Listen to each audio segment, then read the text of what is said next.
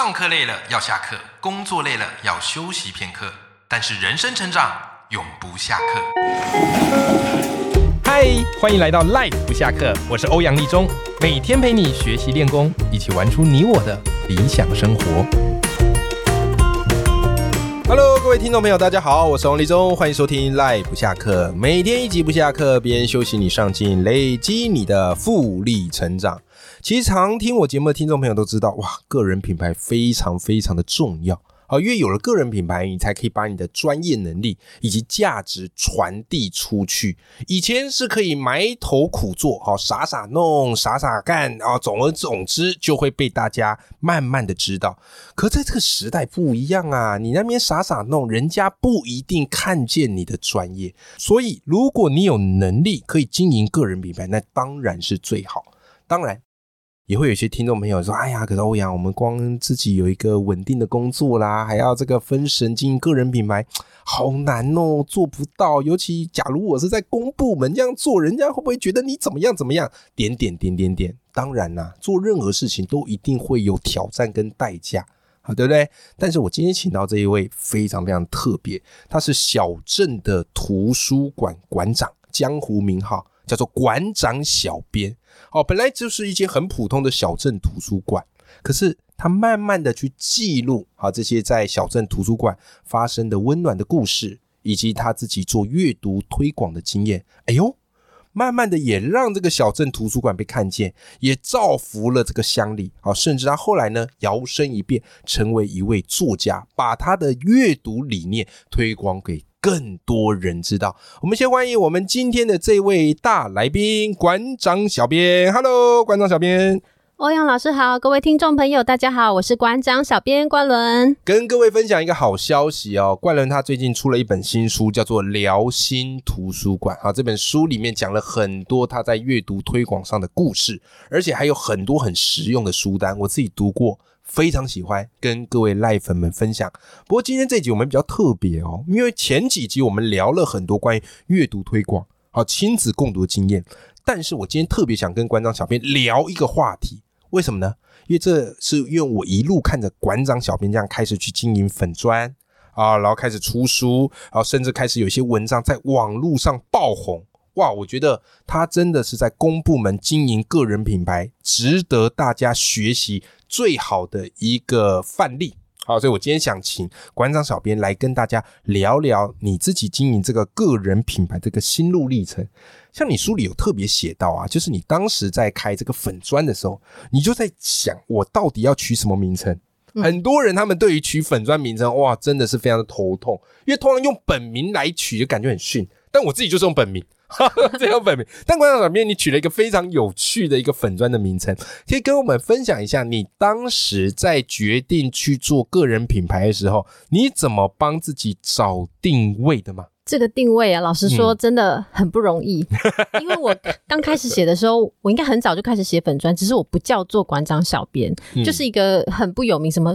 哎，对，我记得你以前的最开始的前身不是叫馆长，是我好像叫什么职业妇女的阅读日记啊，听起来就是一点的，好有年代感哦！我 想起来了，有有有，我想起来。对，然后那个时候我就在想说，因为我那时候读到那个李洛克老师的个人品牌获利，嗯，对他的意思就是说你要去定位你自己嘛，他就说你要找一个小范围去定位你自己。职业妇女全台湾有多少人啊？我就想说这样不行，我真的有开始认真想，说我到底。要怎么样去定位？然后那时候想说，因为跟职业，因为我讲比较多可能是阅读嘛，我想说那可能要跟职业做结合。嗯。那我叫馆长好了，可是馆长有另外一个比我红很多的，有一个武馆长的馆长成吉思汗。我想说，我到底要怎么样去凸显，好像是馆长，但是又不太一样。嗯，后来我就发现说，哎，其实，在小镇图书馆啊，我们一个馆长啊，身兼多职，就是所有的，如果大图书馆会分各个组去进行活动的话，在小图图书馆就是馆长一个人要去做。对，然后我连甚至。呃，粉砖啊，就是连图书馆自己的粉砖，我都要自己写文案哦，自己做每一张活动海报。我就想说，如果说这个角色我们在学校会说他是校长兼壮中啊，嗯，那我就是馆长兼小编嘛，就是又好像是馆长，可是连小编这种工作都馆长自己做。后来我想说，嗯，那我就叫馆长小编好了。然后因为是讲图书馆的事嘛，就的图书馆日常，然后就先找到了这个定位之后，就是好像就有个名称了。然后我的名字就好像变成叫做馆长小编，然后就开始写一系列的文章。那我真的在这个过程当中。欧阳老师是我的导师，就是他说的很多的话，我都有记在心里。他就说，写作是日常，报文是惊喜。那我非常感谢，就是他的。这句话，写作日常的过程都是个位数的赞，就是没有什么流量，没有什么人看。但这不代表你不用给自己一个定位，因为你哪一天红了，你不知道。如果哪一天我用职业妇女的这个名字红了，我实在是不知道大家要怎么称呼我。我就很庆幸，我就是某一个时间点有仔细去思考自己的定位，给了自己一个馆长小编的一个怎么江湖的走跳江湖的一个称号，一个品牌的一个定位。嗯，对。然后接下来，当你爆红的那一天，大家才会用这个名字。去记得你，嗯，哎，其实各位，你从这里面有没有听出一个玄机？我跟你讲，你不要再想名字这个地方卡关太久，对不对？因为馆长小编这个不也是他后来才改的，没错，对不对？他前面取了一个他现在自己讲起来都觉得很好笑的名字，对不对？所以你关键应该什么？你关键应该是赶快弄个粉砖，赶快弄个部落格，随便先取一个，然后取久了，你就再回头去想想，哎呀，我这个真的吸引到人吗？不行了吧？修就好了嘛，改就好了嘛。你看馆长小编后来这个定位多好多漂亮，好，所以关键怎么样嘞？先行动，再慢慢把它修正到好。那刚才其实啊，这个冠伦你有提到哈，就是你是开始写这个粉砖，好，开始大量写文章。其实我发现很多人啊，都有在经营个人品牌啊，而且对经营个人品牌却很有兴趣。可是呢，很多人却不知道该怎么样持续进行。那你在书里其实有提到一个很重要的概念。叫做写作力，因为写作力呢，它就会是你的影响力。所以这边冠人，我想请教你，就是你觉得写作对个人品牌的重要性为何？你自己哈是怎么样去规划你粉砖的写作内容呢？我在写作是最好的投资这一本书，就是我获益良多。嗯，就是写作其实成本是最低的，你只要把文字写出来，有时候你在。平常你更加说话，你讲一遍就结束。但是当你把文字写下来，不是写在自己笔记本里哦，是写在网络上。当你去睡觉做其他事情的时候，其实你所传达的，呃。想法或者你的概念，他一直都在为你发声，他一直在帮你这个人在讲话。对对，而且写作真的是最简单的方式，他不用呃拍影片啊，也不用录音，就是人家还不用看到你的人，你多么邋遢，在家里穿着睡衣 都是有办法，对，就是写作的。然后当我开始写的时候，我就发现我的轴线大概有三个，第一个就是图书馆馆长的日常看到的故事，或者是馆长今天参加什么会议、参加什么课的心得。再来第二个是我自己的阅读心得，我读了哪些书，然后他给我什么感受。第三个就是我们家跟三个小孩相处的一些亲子日常，对，就是也觉得很有意思。就是我们毕竟还是有家里面当妈妈那种焦头烂额啊，跟小孩发生一些有的没的事的那一面。对，我觉得他会给人家一种很比较亲切的感觉。嗯，对，所以我的写作大概是这三个方面。哎，我跟你讲，因为我是报文写作教练嘛，其实我刚刚听馆长小编这样去做一个写作分类，我不知道是不是你刻意去做的。但是我这听就听出了一些门道，我跟各位听众朋友分享一下。就你在写作，很多人写这些，然后就不知道自己要写什么，那就开始自我怀疑。可是你有没有发现，其实馆长很聪明，他选这三个题材，你有发现分别是什么？第一个，你写你跟图书馆里面发生一些故事，嗯，这个就是跟工作有关。所以听众朋友，你第一个要写就是跟你的工作专业有关，对不对？因为这个东西呢，你写起来最容易，不加思索，这个就是你每天都爱做的事情吗？对不对？好，再第二个，关长小编写的什么？读书笔记，对，阅读笔记。为什么要写阅读笔记嘞？这个很重要哦。为什么？因为你工作写久了，你也会烦；你的专业写久了，你也会觉得江郎才尽。这时候该补充什么东西？补充一些精神食粮啊，对不对？所以透过阅读写阅读心得，它通常会比较好写，就是你补充精神食粮最好的时候。好，再来第三个才是关张小便关键哦。为什么？因为他会写一些家庭生活，对不对？为什么有时候你可以写家庭生活？原因是这样：你如果都在写工作，都在写专业，人家只会觉得哇，你好像神哦，你好厉害哦，然后你好适合膜拜哦。可是跟你的距离就会很远，嗯，对不对？觉得你在神坛上。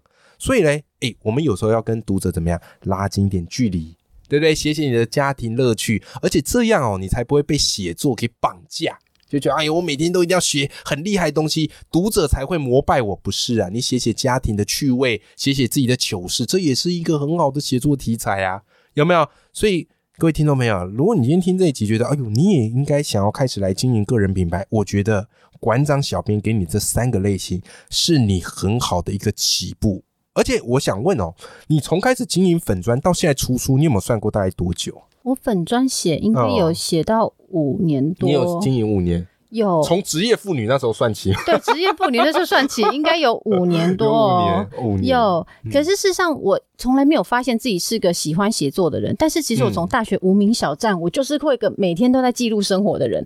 我后来。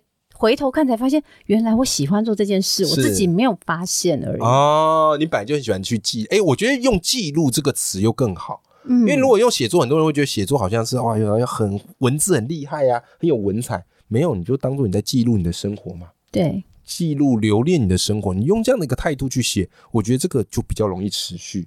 生活会忘记耶，你没有写下来，其实你会忘记说我们去过哪边玩，我们经历哪些事，真的。所以其实写作，哎，应该说记录生活。你这样想的话，其实就是为你的生活留下记录，你未来回顾才有东西。不然有时候你回想前一年都不知道自己做了什么事，不知道自己干嘛了。而且你知道吗？有时候就是会突然脑海里冒出一些很棒的观念或者价值观。可是如果你没记录下来，哎，就很容易忘记。对，像你书里就有一个超级棒的价值观，我觉得太值得跟我们赖粉们分享了。就是因为你是图书馆的馆长嘛，那其实不管是各行各业，都一定会有他们这个 KPI 的指标，绩效的指标。以图书馆最重要的绩效指标，当然就是看借阅率，是因为借阅率仿佛就是代表说，哎呀，我们这边的人啊，他们有没有多阅读啊，对不对？好，所以啊，其实很多人很在乎啊这个借阅率。但你其实，在书里有提到一个概念，我好喜欢。你说推动阅读是一场无限游戏呀，哇，太棒！我觉得这个不只适用在阅读的这个借阅率，也很适用在人生呢。可以跟我们聊聊你当初会写下这句概念背后的原因以及意思是什么？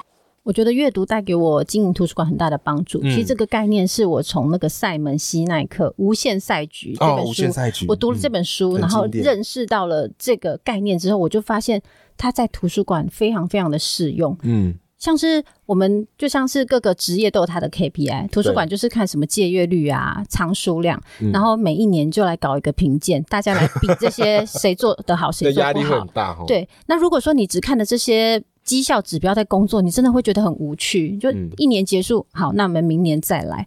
但是我在经营图书馆，我觉得最大的乐趣都不是这些指标数字带给我的，而是怎么样去跟别人合作，跟学校合作，跟医疗院所合作，就是把这个呃。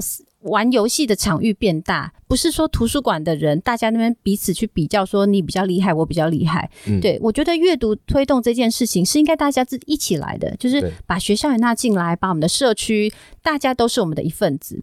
像是呃有限赛局的话，你就把它当做是可能已知的玩家，就像我们每一年评鉴，大家比完就结束了。但是我是把它当做无限赛局来想的话，就是说这个推广的这个过程是没有一个。结束的，然后玩的玩家也不限于图书馆哦，大家都可以跟着一起玩，企业也可以一起玩，你可以捐书嘛，你也是我们的玩家的一份子。嗯，对。当我开始这样子想的时候，我就发现推动阅读变得非常有趣。你仔细一想，难道推动阅读这件事情，你觉得它应该是有限？游戏还是无限游戏？它是一年就可以结束的事吗？嗯，其实它不是。我们在说的推动阅读、阅读的推广，应该就是一场无限游戏。嗯，应该就是要把大家拉进来一起玩，不是计较说借阅率是你的还是我的，嗯，而是我们共同推动这件事情，把阅读的饼做大。当一个人愿意爱上阅读的时候，他就不会计较说这本书我是在这个图书馆借的，或在那个图书馆借的，嗯，或是在学校借的，或是在公共图书馆借的，这些都不重要。嗯，对。而且我发现资源其实是可以整合的。像是有一些，那我们跟一些医疗院所合作，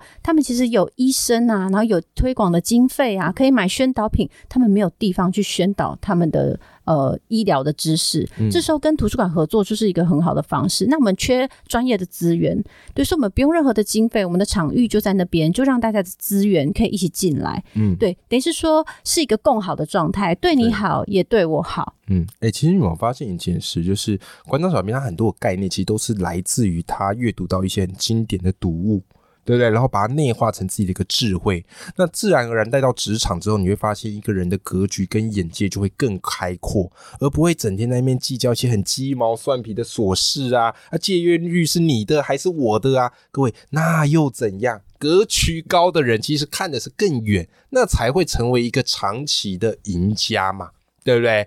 好，今天我们邀请到的是馆长小编，他是一个非常特别的小镇图书馆的馆长，他出了一本书叫做《辽心图书馆》。